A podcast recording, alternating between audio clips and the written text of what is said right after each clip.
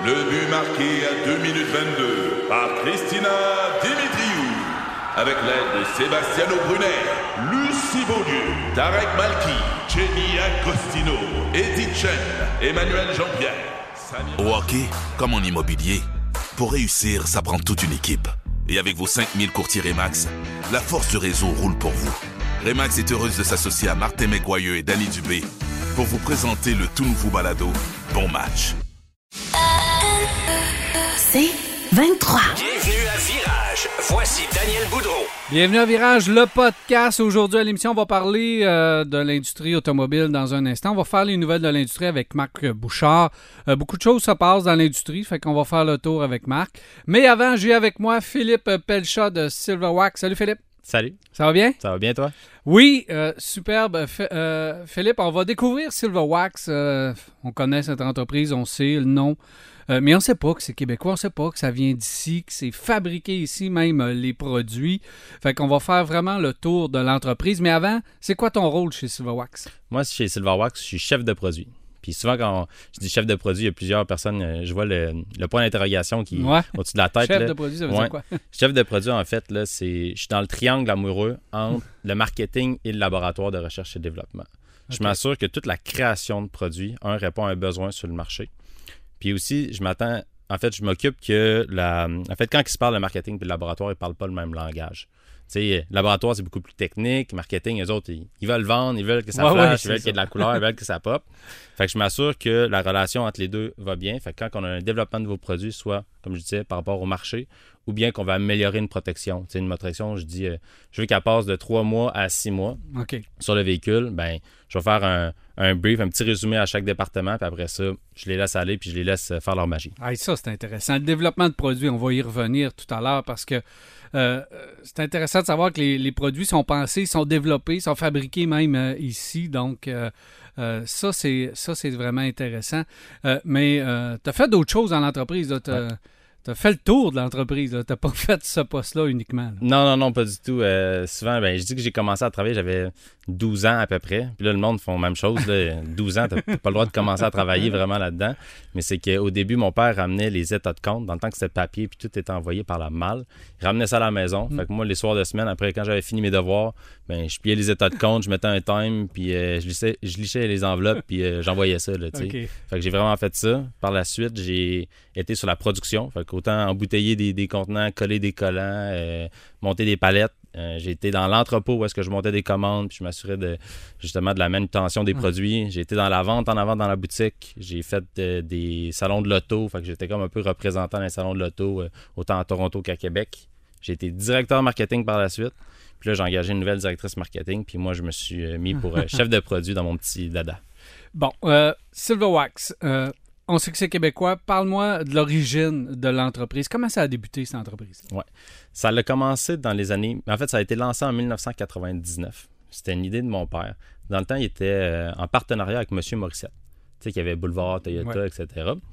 Puis, euh, eux, avant, étaient dans le domaine manufacturier des produits sanitaires. Des produits pour euh, des savons à main, des produits pour nettoyer les planchers, etc.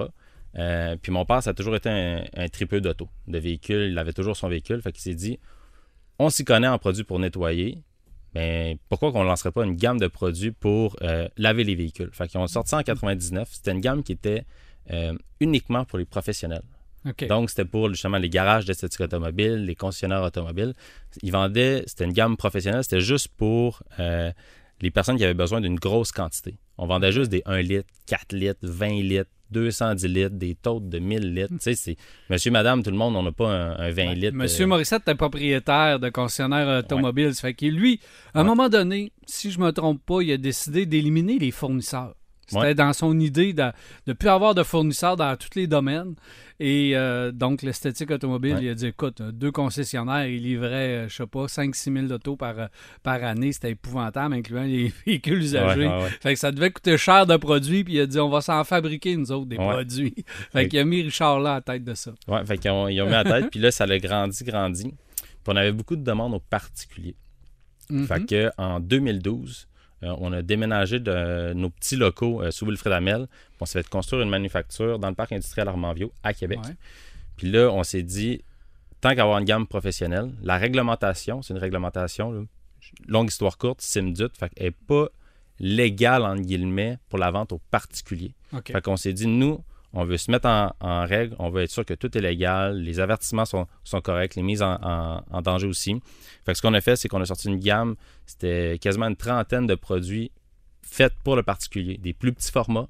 Tu sais, euh, quelqu'un, Mm. je donne un litre de, de dégraisseur ou de sambon, il y en a pour les 12 prochaines années. là. Ouais, fait que c'était des plus petits formats, des 500 ml, 1 litre, 4 litres, c'est tout.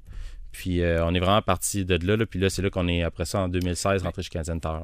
Ben, on va rentrer tout de suite un peu dans les, dans les produits, dans les types de produits, parce que tu dis euh, professionnel euh, et particulier, donc les formats sont différents, mais est-ce que le produit en tant que tel est aussi différent? Euh, je dirais que 80, je veux dire 90-95% des produits dans la gamme de détail qu'on retrouve sur les tablettes chez Canadian Tire est la même que les produits qu'on a directement pour le professionnel.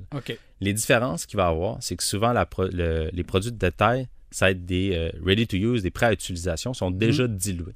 Souvent, dans les professionnels, on va avoir des formules qui vont être concentrées parce que les, les, euh, les garages esthétiques, ben, ils ont des doseurs, ils ont, ils ont- ils ont des machines, ils ont des équipements que, euh, que nous, à la maison, on n'a pas.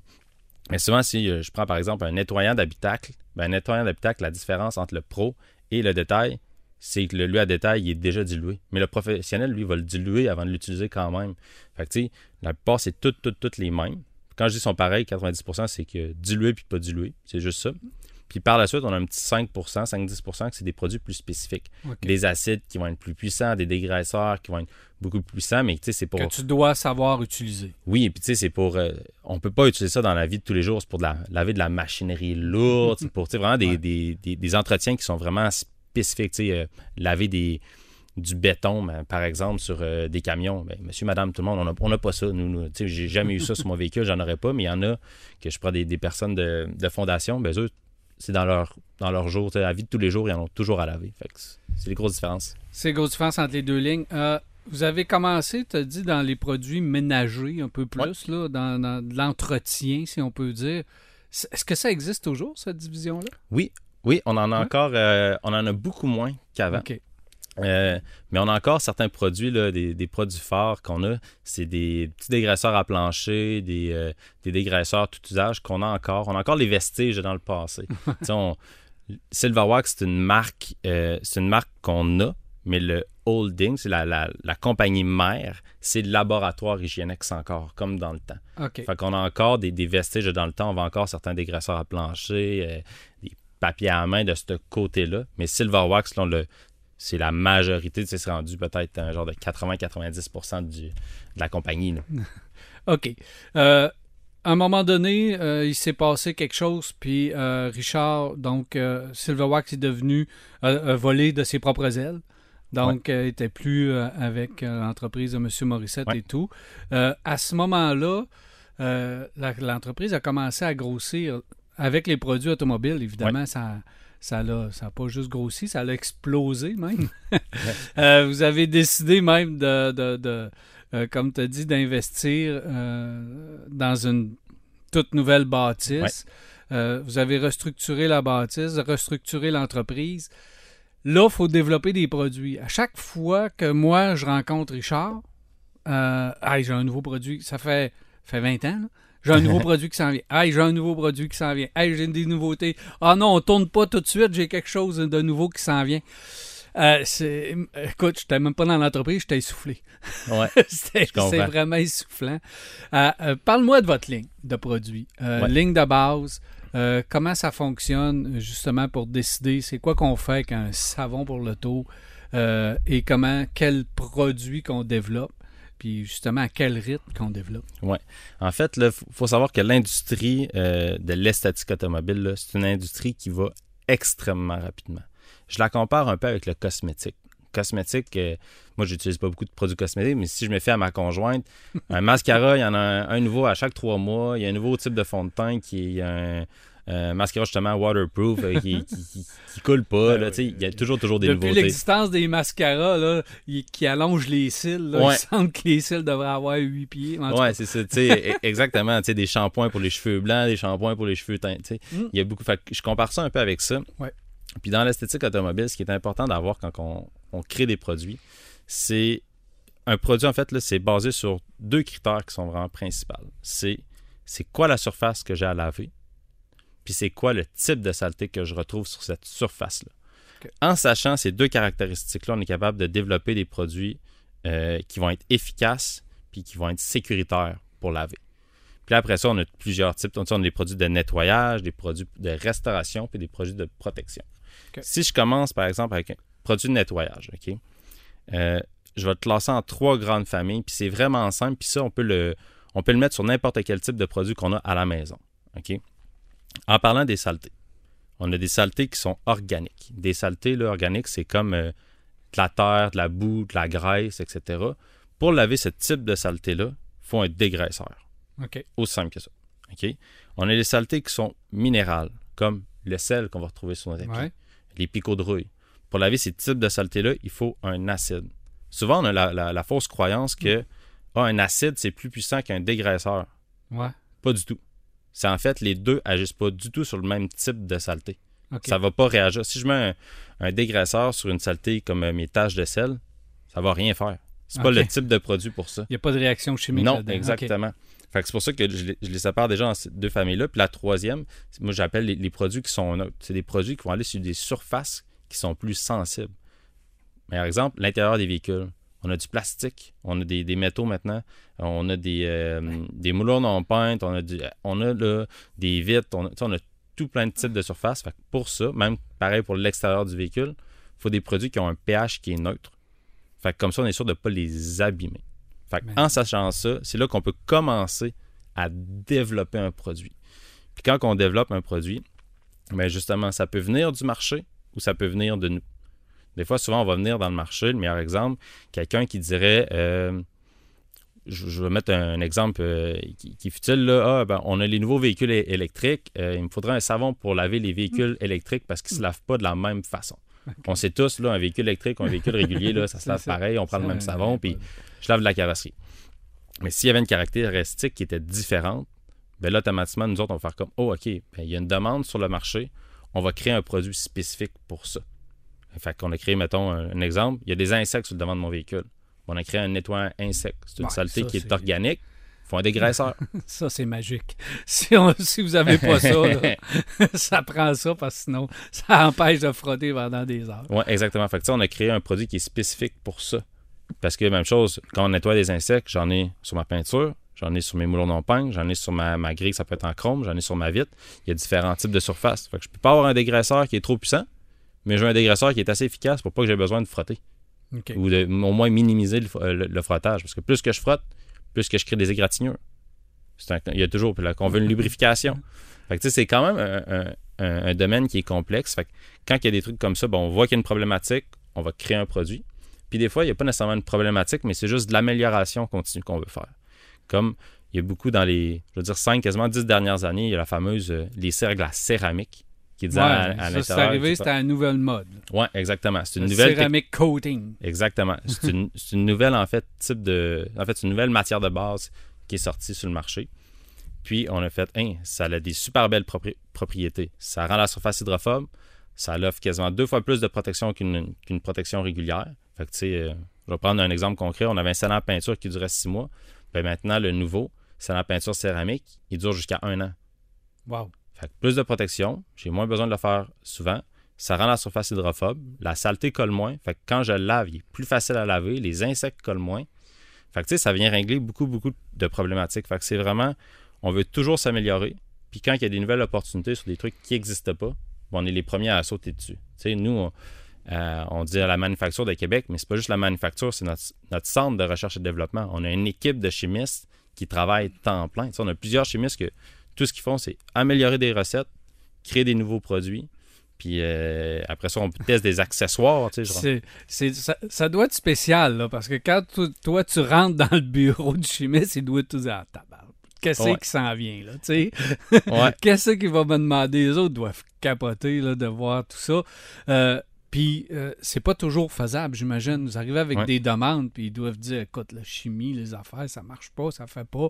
Fait qu'il doit avoir une discussion constante pour pas dire euh, euh, ouais, des discussions à Ouais, différents niveaux. Pour dire ben non, on peut pas faire ça, toi, ben oui, il faut que tu me le fasses, ça existe ailleurs, etc. Ben oui. Ça doit être particulier, Ben oui. cette le- discussion-là. Un meilleur exemple, tu sais, nous, dans les protections, ben, tout le monde, on veut toujours une protection qui est la plus durable possible, Mhm. mais la plus facile à appliquer.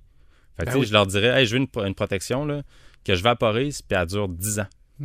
Ils vont me dire, ben, je suis limité, là, je peux pas, euh, ça, ça peut pas fonctionner, puis je veux qu'elle se lave en même temps automatique. Il y, a- il y a plein de trucs qu'on ben, peut pas, là. Exemple, c'est mon savon cire. Moi, Ouais. je voudrais que la cire soit plus durable et plus. Ouais. Parce que tu le fais, tu laves ton véhicule, tu le cires Ouais. en même temps. Puis pour euh, quelqu'un comme moi qui aime pas frotter plus qu'il faut, euh, ça ferait un travail extraordinaire. Déjà qu'elle fait déjà un bon travail. Ouais. faut le laver quand même un peu plus souvent, mais bon. Ouais. J'imagine que ça, c'est pas possible parce que tu dilues dans l'eau.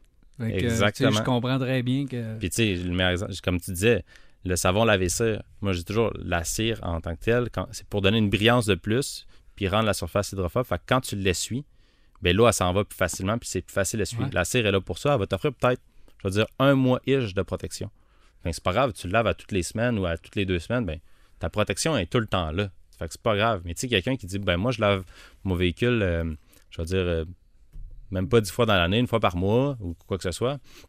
Puis automatiquement, je dis, ben, mets une petite cire rapide, mais, mais quelque chose qui va se faire, qui va être simple, qui va te prendre 15 minutes à faire, puis au moins, tu es sûr de garder au moins la, la peinture de ton véhicule le- la plus belle possible et le plus longtemps possible pour qu'il garde sa valeur. Vous développez plusieurs produits, tu l'as dit, dans, dans différents produits. Vous avez une moulure non peinte, vous en avez euh, euh, à pu finir. Vous avez euh, même des produits assez pointus et spectaculaires, comme les nanos. là. Justement, le Ouais. céramique coating qui est sorti, ça a amené de nouvelles possibilités. Et un produit, ben, je connais pas tous vos produits, là, mais je pense que c'est un des, des plus, des plus chers, mais un que ceux qui fait la meilleure job. Ouais. Euh, qui peut être appliqué, qui est pas loin du professionnel, mais qui peut être appliqué par monsieur tout le monde. Euh, fait que vous avez quand même des produits qui sont assez spécifiques. Ouais, ben, en fait, le revêtement céramique que tu parles, le Nano X5, Ouais. c'est un produit professionnel. Mais souvent, les gens, quand je leur dis Ah, c'est un produit professionnel, ou bien euh, revêtement céramique ou ceramic coating en, en Mhm. anglais, ben, les gens font comme attends un peu, là, moi, euh, je suis pas assez bon pour appliquer ça, ou c'est difficile, ou il faut que je sois dans un garage tempéré avec euh, tel degré d'humidité. Puis, tu sais, on voit ça plus gros que ça, mais voilà 5-10 ans, j'aurais dit oui. faut que tu sois dans un garage là, tempéré, pas de poussière, il n'y a pas de soleil. faut que tu sois vraiment minutieux. tu sais, faut- C'est c'est vraiment difficile. Maintenant, avec les- la, la nouvelle recette, c'est vraiment permissif. Tout le monde peut appliquer ça. C'est vraiment pas compliqué. Tout ce qu'il te faut, c'est de la lumière. Tu laves le véhicule. S'il est dans un état qui te convient, tu n'as pas besoin de le polir. S'il est dans un état qui ne te convient pas, puis il y a trop de graphing, ben là, tu peux le polir si tu veux ou le faire polir, il n'y a pas de problème. Mais s'il est dans un état que tu aimes, maintenant, il est tellement permissif, le, le- le produit, que il n'y a plus de « Ah, faut que j'attende 30 secondes de séchage, puis si j'attends 32 secondes, c'est je l'ai là, je peux plus l'enlever. euh, Puis c'est... Non, non, non. Maintenant, c'est 30 secondes à 2 minutes de temps d'attente. Fait qu'il n'y a vraiment pas de presse. On fait une partie à la fois. Fait que, tu sais, euh, ça stressait les gens dans le temps pour une raison. C'est vrai que c'est stressant à faire, mais maintenant, tout le monde peut faire ça, puis c'est pas difficile. C'est vraiment pas difficile. C'est ça le défi euh, des chimistes, de développer des Ouais. nouvelles formules euh, toujours euh, plus, plus efficaces les unes que les autres.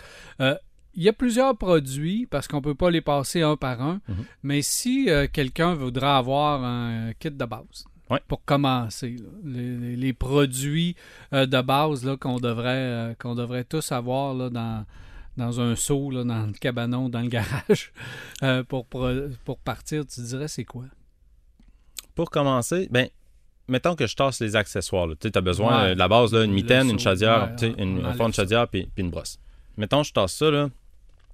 Je dirais que maximum 5 produits, t'es correct. Tu as besoin d'un savon pour véhicule, qui a un pH neutre justement parce qu'il y a différents types de surfaces. Tu as besoin d'un dégraisseur, un nettoyage à jante pneu moteur, parce que la saleté sur nos jantes est plus difficile à enlever. C'est rempli de pièces. On prend juste le savon régulier. Ça en va enlever une partie, mais ça n'enlèvera pas tout. Fait que comme ça, on est rendu à deux. On prend un nettoyant d'habitacle pour nettoyer l'intérieur du, du véhicule. Mais tu sais, des fois, s'il y a une petite poussière puis il n'est pas sale, là, un linge humide, là. on prend un linge humide, puis ça, ça fait la job. Fait que comme ça, euh, un protecteur d'intérieur que je mettrais aussi parce que le pire ennemi des plastiques, c'est les rayons UV. Puis euh, un plastique qui est terni par le soleil, c'est pas comme une peinture qui est ternie que tu peux pas lire puis redonner de la brillance. Le plastique, une fois qu'il est blanchi, qui est terni, tu peux pas revenir en arrière. Tu peux remettre une protection par-dessus qui va uniformiser la couleur, mais dès qu'il n'y aura plus de produit, il va redevenir comme avant. Fait que mettons, on est rendu à 4, puis je mettrais peut-être juste une, une cire rapide pour Ah. l'extérieur. Une cire que tu peux vaporiser quand l'auto est mouillé. Ou que même tu peux l'appliquer à sec ou mouillé. Puis juste pour dire que justement, tu maintiens la qualité de ta peinture, puis la, la beauté de ta peinture. Puis c'est juste ça. Mais votre nouvelle cire rapide, là, c'est ce que je me trompe, mais c'est un des, des- des- des meilleurs produits que vous avez. Là. Ben, en tout cas, pour le- celui qui l'applique, là, pour monsieur tout le monde, là, tu n'as pas besoin de, de- de- de la surface, tu n'as pas besoin de t'inquiéter de la surface, du type de Ouais. plastique, etc. Ça s'applique facilement, s'essuie facilement, puis ça fait un beau travail. Ouais, la cire rapide céramique, en fait, là, c'est la plus. Moi, je considère que c'est notre cire la plus versatile. Parce qu'elle s'applique sur tous les types de surfaces. Fait que, que ce soit du plastique, de la peinture, du chrome, c'est pas grave. Elle s'applique sur tous les types euh, de, de finis. Dans le fond, en fait, c'est le scellant euh, céramique, effet lotus. Euh, il s'applique aussi sur tous les, les types de finis. Fait que ce soit mat, lustré, satiné, Mm. euh, t'en mets dessus. Puis il s'applique mouillé ou à sec. Fait que des fois, si t'as- tu viens de laver ton auto, elle est mouillée, Tu pas besoin d'attendre que ça soit... ouais. tout ce que tu fais, c'est que tu, tu vaporises sur, mettons, le côté conducteur. Tu laisses une trentaine de secondes là. Tu prends ta hausse, tu l'orinces de bas en haut pour comme venir coller le produit sur la carrosserie. Tu fais l'autre côté. Tu fais le devant, tu fais le derrière. C'est fait. À- puis tu peux l'appliquer à sec. Va te procurer jusqu'à 8 mois de protection. Puis quand on l'applique mouillé, ben, je vais dire peut-être plus 3-4. On coupe la, durabilité en deux. Mais tu sais, ça prend là, littéralement mouillé. Là, si ça te prend plus que 6 minutes de faire ton auto, il y a de quoi que tu fais pas correct. C'est vraiment, vraiment simple. Puis à sec, c'est, euh, je vais dire, 15 minutes, puis c'est fait. Là. L'industrie euh, de l'esthétique automobile, ça va vite, tu l'as dit tantôt, euh, Philippe, euh, moi, je ne sais pas vraiment vers où ça s'en va, vous autres. Là, euh, j'avais pas vu venir ça, moi, le, le- le céramique Ouais. euh, coating là, euh, dans, dans- dans les produits.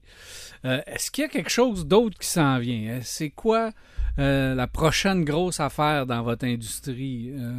Euh, sur quoi vous travaillez, autrement dit? Est-ce que vous travaillez sur des, nouvelles affaires, des nouveaux produits, de la nouveauté? Ouais, euh, on travaille toujours sur la nouveauté. Là, j'ai le goût de t'en dire, mais je peux pas t'en dire. Je le cacherai pas. Mais euh, je pense que pour 2024, euh, il y a des nouveautés. Là, on va voir surtout chez Silverwax. Il va y avoir, oui, des nouveaux produits, des nouvelles protections. J'en- dis pas plus. Mais côté accessoires aussi, on va avoir des, des nouvelles choses. Comme 2023, on a eu beaucoup de nouveaux accessoires, des, Hmm? des brosses, des pinceaux. Mm. Euh, L'an passé, c'était des, les mitaines, les microfibres, les linges en microfibres, etc. Mais il y a d'autres accessoires là, dans deux. Dans quelques temps, je m'en vais euh, au CIMA. Fait que euh, on va on va se faire une petite tête là-bas. Puis on va on va regarder, mais il y a beaucoup, beaucoup de nouveautés. Mais je veux t'en dire, mais je peux pas t'en dire. Euh, Bon, euh, je vais reposer la question différemment. Dans quelques années, euh, Silverwax va être où? Parce que vous avez un objectif quand même. Euh, vous êtes bien implanté ici au Québec. Mhm. Euh, là, je pense que vous regardez depuis quelques années à prendre de l'expansion un petit peu partout dans le monde. Qu'est-ce qui s'en vient? C'est quoi vos, vos- vos objectifs à, à plus long terme? plus long terme, là, je vais dire d'ici 3 à 4 ans, 3-5 ans, même à partir de- déjà de l'an- prochain, notre force, comme tu le dis, là, est ici au Québec. Mm. OK? Euh, je veux dire, Québec francophone. Par la suite, nous, là, on veut vraiment viser. On est déjà en vente partout dans tous les Can Centers à travers le Canada. Mais euh, la majorité de nos ventes est quand même ici au Québec. Fait que nous, on vise beaucoup le, le marché anglophone. Donc, déjà là, l'an prochain, c'est euh, Ottawa, Toronto, tout ce qui est Ontario. Puis, je vais dire plus l'Ouest canadien. Puis, en même temps, ben, c'est un objectif un petit peu plus- loin de, de- descendre justement chez nos, nos voisins du Sud. Aux États-Unis, on ne se cachera pas, là, on a- c'est plus que, pas mal plus que le double de notre population. là. Ouais, Euh, ça. Pas mal, pas mal plus. Puis, euh, eux, ça, ça- l'esthétique automobile, c'est 12 mois par année. Ici, au Canada, c'est une, industrie qui, qui est saisonnière, tu sais, principalement au Québec. Mhm. Euh, Québec, on- tu sais, à partir de novembre, là, on commence à on- moins laver, on commence à faire frette, autos, ouais, euh, etc. Fait que, tu sais, de novembre à, je vais dire, avril-ish, on lave pas nos véhicules, on les lave moins parce que c'est pas tout le monde qui a un garage, c'est pas tout le monde qui a, il y a une place pour les laver, etc. euh, au chaud. Puis on lave pas ça dehors. Ouais. En tout cas, je, je le conseille Et pas. au sud des États-Unis, c'est du soleil tout le temps, tout le temps. Alors, Ben la oui. protection, euh, c'est. T'en parles même pas. Il faut que les véhicules soient protégés là, contre Oui. le soleil, évidemment. Ben oui, tu sais, on regarde une place euh, comme juste la- l'Arizona, là, où est-ce qu'il fait des, des températures, là, des fois ça monte à 40 degrés Celsius, 50. Avez-vous un produit pour ça? Oh, ben, faudrait... Oui. Euh, non, pas pour, la, Pas la- pour- pas les, euh, les- les hautes chaleurs là, comme ça, parce que c'est tellement des, des- des températures qui sont extrêmes que tu sais, le plastique, je, je peux pas faire tempérer le plastique. Le plastique, Ouais. euh, s'il est chaud, il, Il, est chaud. il est chaud. Il faut le protéger contre les rayons UV. Ça, on a de quoi. Ça, on a quelque chose. Fait que, tu sais, ça, les différents types de, de- de protection, euh, ça, on en a. Fait que c'est vraiment, en tout cas, le, revenir à ta question originale, Mm. euh, initiale, pardon, c'est que on vise beaucoup, nous autres, tout ce qui est Toronto, l'Ouest canadien, puis en même temps, descendre chez nos, nos voisins du Sud. On a déjà eu une, quelques demandes, là, une couple d'années en Europe, où est-ce qu'on a, on a vendu un peu en Europe, on s'est enlevé de ce marché-là. Je pense que c'est un, marché qui est, le consommateur est vraiment différent qu'ici en Amérique du Nord. Fait qu'on se concentre principalement là, dans les prochaines années Amérique du Nord parce que c'est un, un marché de proximité. On est déjà au Canada, puis nos voisins du Sud ben, sont, sont à côté, on a des excellentes ententes avec eux. Fait que c'est vraiment nos, nos gros objectifs, là, c'est ça. percer le marché euh, américain surtout parce que on dirait que presque quand tu as le marché américain, automatiquement le marché de l'Ouest canadien arrive avec. Le marché du Canada arrive avec. Il faut pratiquement s'en aller aux États-Unis pour conquérir le marché euh, canadien qui, eux, consomment beaucoup euh, Ouais. du côté Le euh, type des de consommateur là, est vraiment. Là, en fait, même juste avoir Toronto puis les environs, c'est vraiment euh, un type de consommateur qui est plus, plus américanisé. Tu sais, toutes les, les, les émissions de télévision, euh, que ce soit sur YouTube, Mm. TikTok, Instagram, peu importe, ben, c'est tout en anglais. Fait que les autres ils ont accès à ça. Nous, si on- ici au Québec, on va avoir d'autres euh, spectacles ou euh, sais, faut aller en des shows d'Europe qui vraiment c'est l'autre bord de l'océan. Fait que, Ouais, on c'est est ça. c'est pas un marché de proximité. Fait que c'est vraiment d'autres d'aller États-Unis, Toronto, puis le, Grand Ontario, puis après ça le reste il va venir avec. là. On va développer. Euh, dans les dernières années, tu nous as parlé, tu as été proche du côté euh, marketing, la mise en marché euh, des produits, de l'image également de la compagnie. Vous avez pris soin de changer un petit peu toutes vos affaires, Ouais. même ça change en- assez régulièrement. Donc, Ouais. vous suivez les nouvelles, les nouvelles tendances. Donc, au niveau de l'entreprise même, ici à Québec, vous avez construit votre bâtisse, est quand même assez récente. Là. 2012. C'est déjà euh, presque pratiquement trop petit. euh, C'est trop déjà. petit. c'est trop petit, Ouais, on, a construit en 2012. Euh, on a fait un agrandissement il y a 4 ans, 4-5 ans. Puis déjà en faisant l'agrandissement, c'était déjà trop petit. On a au-dessus de 5, c'est quasiment 1000 palettes de, de stock qu'on a déjà dans un autre entrepôt en tout temps. C'est déjà trop petit. Fait que c'est du- c'est un terrain, c'est un nouveau terrain qu'il nous faut. Ouais, c'est ça. Il faut, Mm. faut- faut déjà développer encore. Alors, ça Mm. va vite aussi de ce côté-là. Euh, Est-ce que euh, au niveau environnemental, euh, parce que évidemment, là, c'est- toujours compliqué d'avoir des produits, puis on veut être très près de l'environnement. Oui. Euh, on va avoir des, des produits là, qui sont, qui sont sécuritaires, etc. Tout ce côté-là, est-ce que ça vient jouer aussi dans l'équation? Oui, mais je vais te dire de quoi que je- la grande majorité des gens ne savent pas, là, mais euh, la majorité de nos produits sont euh, écologiques. Ils ne sont pas biodégradables. Il y a biodégradable, que je vais dire, c'est grade 1. Écologique, c'est encore meilleur. C'est meilleur. Puis euh, la majorité de nos produits le sont déjà. On ne le met juste pas nécessairement de l'avant. Parce que dans l'esthétique automobile, puis ça s'en vient, là, on commence justement à, à voir les tendances émergentes de tout ça, des, des produits écologiques. Fait que maintenant, on va probablement mettre le plus de l'avant dans les, dans les prochaines années parce que euh, les gens souvent disaient produits écologiques, ça lave pas. A- Ouais. ou ça, ça fonctionne moins bien. Tu sais, on a la, la bonne vieille en tête, euh, Ah, je lave avec du, du bicarbonate de soude puis du vinaigre, je peux, je peux tout laver, là, euh, ce qui n'est pas le Ouais. cas. Souvent, quand on dit écologique, c'est la première image que les gens y ont. Euh, mais je dirais la grande, grande majorité de nos produits actuellement est écologique, biodégradable. Euh, nos bouteilles, même chose, en HDPE, sont, sont recyclables. euh, nos étiquettes, euh, puis même chose, on essaie de tout garder proche pour éviter le transport. Tu sais, nos étiquettes sont faites sur Pierre Bertrand. on, a, on a un fournisseur là. Les, les, les- les bouteilles sont faites à Montréal. Tu sais, on essaie de garder tout plus proche, moins de, moins de kilométrage, moins d'essence, d'essence qu'on, dépense, etc. Fait que, on garde vous ça êtes, plus. vous êtes conscient de ça. oui, oui, oui. Le temps passe vite, euh, Philippe. Je suis en compagnie de Philippe Pelchat de Silverwax. Euh, Philippe, parce que euh, j'aurais aimé ça qu'on rentre dans les détails, mais je vais être obligé de te réinviter. Euh, comment est-ce qu'on nettoie nos mags? Comment est-ce qu'on protège notre carrosserie? Comment est-ce qu'on? On va rentrer dans les détails? J'ai une décapotable, j'ai ci, j'ai ça. Utilisation résidentielle dans la maison de vos produits. Tu as des produits, mais tu laves pas souvent. Euh, tes affaires, ton savon pour l'auto, on peut-tu le réutiliser à l'intérieur dans la maison? On peut-tu euh, faire euh, d'autres choses avec vos produits? Un produit clé, là, Ouais. le dégraisseur à jantes et pneus, je l'utilise partout. J'en mets pas sur mes toasts, on s'entend, mais quand j'ai une tache de gazon sur un t-shirt, euh, Ouais, sur moi un, aussi, un c'est gilet, j'en je mets dessus, je le laisse tremper dans, dans, le dans le c'est lui que tu appelles anciennement le 3. là. C'est- exactement. Dans la gamme professionnelle, c'est encore le 3. C'est encore Mais je ça? le prends pour ça. Je, prends, je le prends pour euh, laver mes, mes joints de céramique. Je le prends pour laver ma hotte au-dessus du four, euh, ma- mes passes. euh, quand que, quand que c'est le ménage du, du printemps ou peu importe, je, la- je lave ça avec ça. Oui, hein? Ouais, c'est vraiment ça, le. ça- Ça va être intéressant. On va rentrer dans le détail comme ça, euh, évidemment, dans une autre euh, entrevue qu'on va faire. Euh, merci beaucoup d'être passé, Philippe. C'est fort intéressant. On en sait un peu plus sur euh, Silverwax. Puis je pense qu'on n'a pas fini d'entendre parler de, de votre compagnie. Merci d'être passé. Yeah, Merci de l'invitation. Et immédiatement, on rejoint Marc Bouchard pour parler de l'industrie automobile. Salut Marc, Salut mon cher. ça va bien? Ça va très bien, toi? Oui, pleine forme, Marc. Euh, écoute, euh, on va commencer en parlant de la voiture électrique et de M. Moss. C'est ton premier sujet aujourd'hui. Ouais, ben en fait, ce qui se passe, c'est qu'on le sait, les ventes de voitures électriques chez nous, là, c'est pas un problème, ça va bien, ça se vend. Bah, bah, Même bah, si-. Ça vend, ça vend si- beaucoup moins qu'avant. C'est ce que j'étais pour dire. Même si tranquillement, on est en train de passer par-dessus les listes d'attente qui en finissent plus pour arriver avec des véhicules qui sont accessibles dans une période de quelques mois. Là. Alors qu'avant ça, rappelle-toi, on parlait de deux à trois ans. Ouais. Mais si tu traverses au sud de la frontière, je te dirais que c'est quelques secondes les délais d'attente. Parce que il y a beaucoup de concessions qui ont des voitures électriques en stock depuis un mois, deux mois et même trois mois dans certains cas. Ben oui, puis des gros volumes, là. euh, Chez Hyundai, euh, on, on me disait qu'il y a des concessionnaires qui ont jusqu'à 70 et 80 Ioniq 5 en inventaire. C'est fou, là. Ça n'a aucun sens.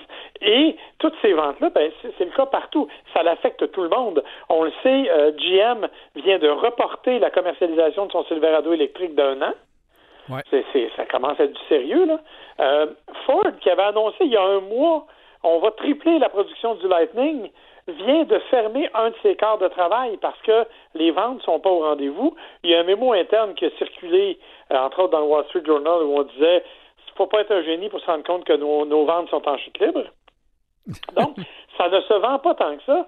Et lors de la récente assemblée des, euh, des actionnaires où il présentait ses résultats financiers, ben Elon Musk, que tout le monde qualifie d'un peu fou, mais des fois a des éclairs de génie, a fait Ben. le bilan, en fait, des ventes et il n'est pas content. Lui, il dit que d'une part, les taux d'intérêt sont en train de tuer les ventes de voitures électriques parce que les voitures électriques sont très chères.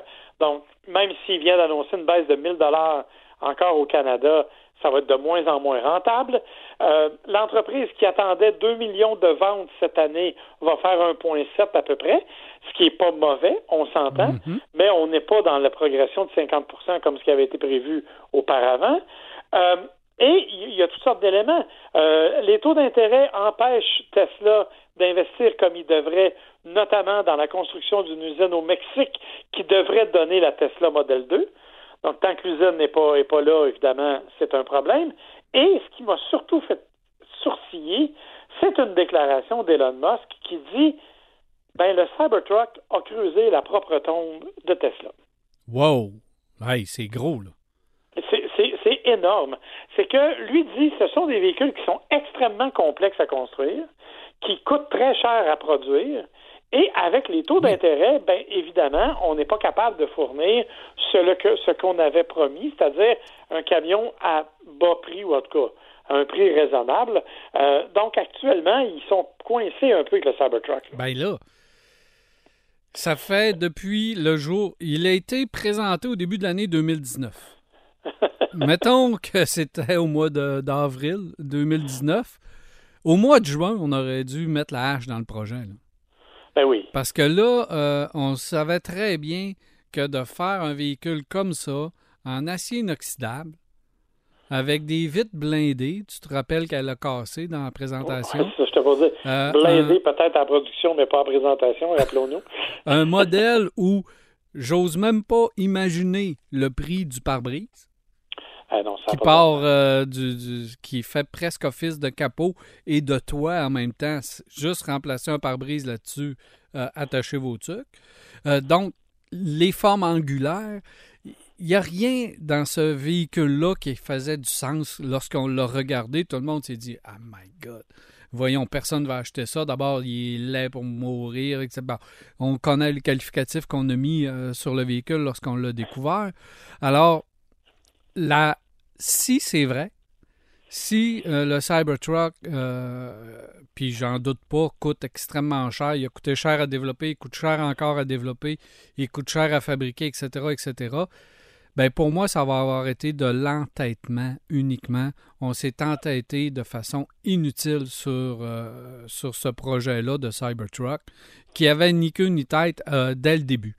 Alors, euh, je pense qu'ils vont avoir à se dire euh, me, myself and I, là, c'est, de ma faute euh, et de ma très grande faute. Là. Je pense que c'est ça qu'on va devoir faire.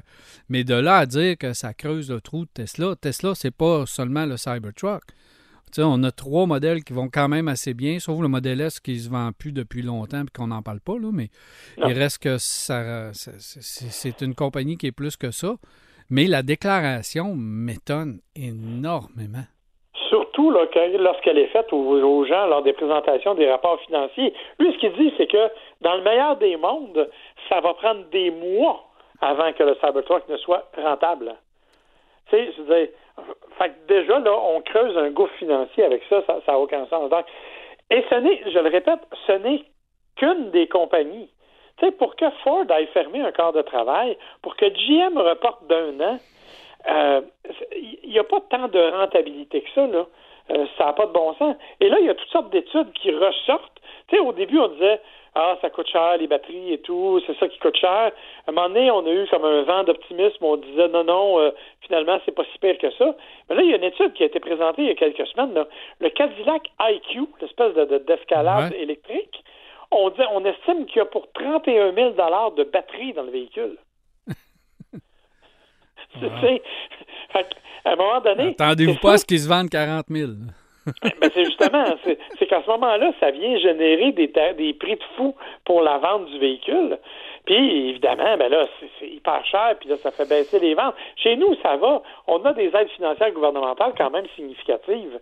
Tu sais, on peut aller jusqu'à 12 000, 13 000 dollars, là. Euh, ça dépend des provinces. Euh, évidemment, ça, ça contribue, mais aux États-Unis, ils n'en ont pas partout. Alors, évidemment, on s'entend pour dire que le marché, il n'est pas chez nous. Et il n'est pas chez nous, d'autant plus que l'Europe et, et la Chine sont en train de prendre vraiment des, des, des- pas en avant. En Chine, là, il y a BYD qui est extrêmement fort. Oui. Pour le moment, ils sont deuxième derrière Tesla en termes de vente, mais attention, ils s'en viennent. Et en Europe, ils s'en viennent avec des véhicules. Renault va proposer un véhicule électrique à 20 000 euros. Euh, Volkswagen est supposé arriver avec une ID2 qui devrait être aussi aux alentours de 20 000 euros. Des véhicules qu'on n'aura pas chez nous. Il existe déjà le Jeep Avenger, qui est un 100% électrique, qui est plus abordable en Europe qu'ici, Euh, parce qu'on nous, on ne l'aura pas. Donc, on est en train de se diriger vers un mur avec la motorisation électrique si on ne fait pas un pas rapidement vers des véhicules qui vont être plus abordables, plus accessibles et tout aussi efficaces. Mais ça, regarde, c'est, de la science, mais c'est aussi de la politique, je te dirais. là. BYD commercialise, ont commencé à commercialiser leur premier véhicule euh, avec des piles euh, sodium-ion. Oui. Donc des piles au sel. Euh, c'est plus écologique. On fait sécher de l'eau de mer là, pour l'extraction de la matière première. Et apparemment, c'est très efficace et ça réduit énormément les coûts. Alors, on, on développe encore de nouvelles technologies et peut-être que certains constructeurs se sont avancés dans des technologies désuètes de batterie Oui. déjà et très dispendieuses, qui fait en sorte qu'on a de la misère à se virer de bord. Je pense que du côté de chez GM, on est en train de se virer de bord. La raison pour laquelle on a arrêté euh, tous nos projets, parce qu'on n'entend plus parler de la Bolt, on n'entend pas parler de. Ben, L'Equinox va sortir, va arriver bientôt. Et euh, probablement qu'un véhicule avec énormément de batteries, comme le Silverado, on a dit Hey, attends un peu. euh, on va peut-être changer nos- nos- nos- notre fusil d'épaule concernant les batteries. Alors, ça va vite, ça bouge beaucoup. Puis, tu as parlé d'un marché qui demande la voiture moins dispendieuse puis de, qui va être en transformation. Nous autres, ici, là, au Québec, on oublie que le marché de la voiture électrique enlève les incitatifs. Ah ben non. Que- euh, ça va avoir l'air quoi? Ou qu'est-ce que le marché aurait de l'air? On va voir le marché de l'Ontario, c'est pas compliqué. Euh, je veux dire, c'est un marché qui est similaire et il y a même plus d'argent en Ontario qu'il y en a chez nous. Il y a plus de monde et les ventes sont à peu près 10% de ce que nous on fait au Québec parce qu'il n'y a que l'incitatif fédéral, il n'y a aucun incitatif provincial. Ben, veux dire- est-ce que c'est. mais Je vais te poser la question différemment. Est-ce que c'est sain de subventionner un marché comme euh, l'automobile électrique au Québec? Écoute, là où c'est sain pour nous, c'est que la matière première qui est l'électricité, pour le moment, ne nous coûte pas cher et est une source de revenus importante pour le gouvernement. C'est donc là que ça devient intéressant. Euh, mais est-ce qu'à long terme, on peut faire ça? Clairement pas. Tu sais, je veux dire, on peut le faire au début là, pour lancer un produit, mais à un moment donné, une fois que les, euh, ce qu'on appelle les early adopters ont acheté leur voiture, puis que les gens l'ont fait, euh, les premiers intéressés l'ont fait, normalement, tu devrais être en mesure d'avoir un marché qui va s'autosuffire. Or, actuellement, on est loin de ça, là. Euh, puis encore, tu vois, je regardais les chiffres de vente, puis même des analyses qui ont été faites à Toronto, entre autres, et actuellement, la mode, elle est aux hybrides et aux hybrides ch- rechargeables. Les véhicules 100% électriques sont en baisse de popularité partout, même au Canada.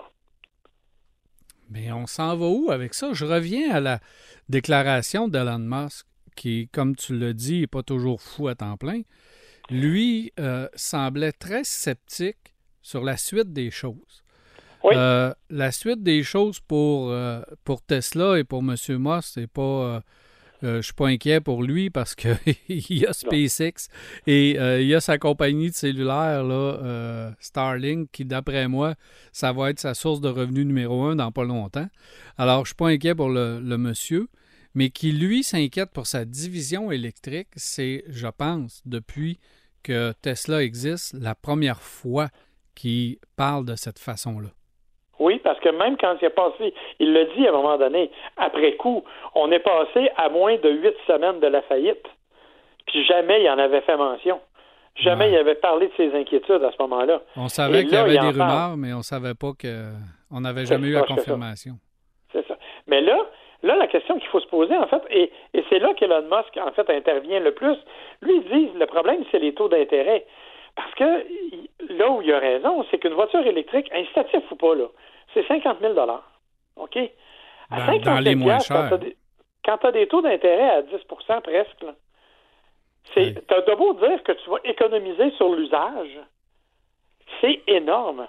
Alors que tu peux aller t'acheter une voiture à essence à 30 000 Mm. Je dis, tu sais, tu viens de sauver là la différence en essence et l'électricité juste à cause des taux d'intérêt presque. Ben, moi, y j'ai un proche, de- j'ai un proche, Marc, qui magasinait une voiture électrique. Oui.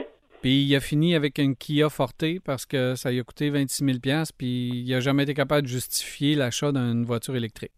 Ben, exactement.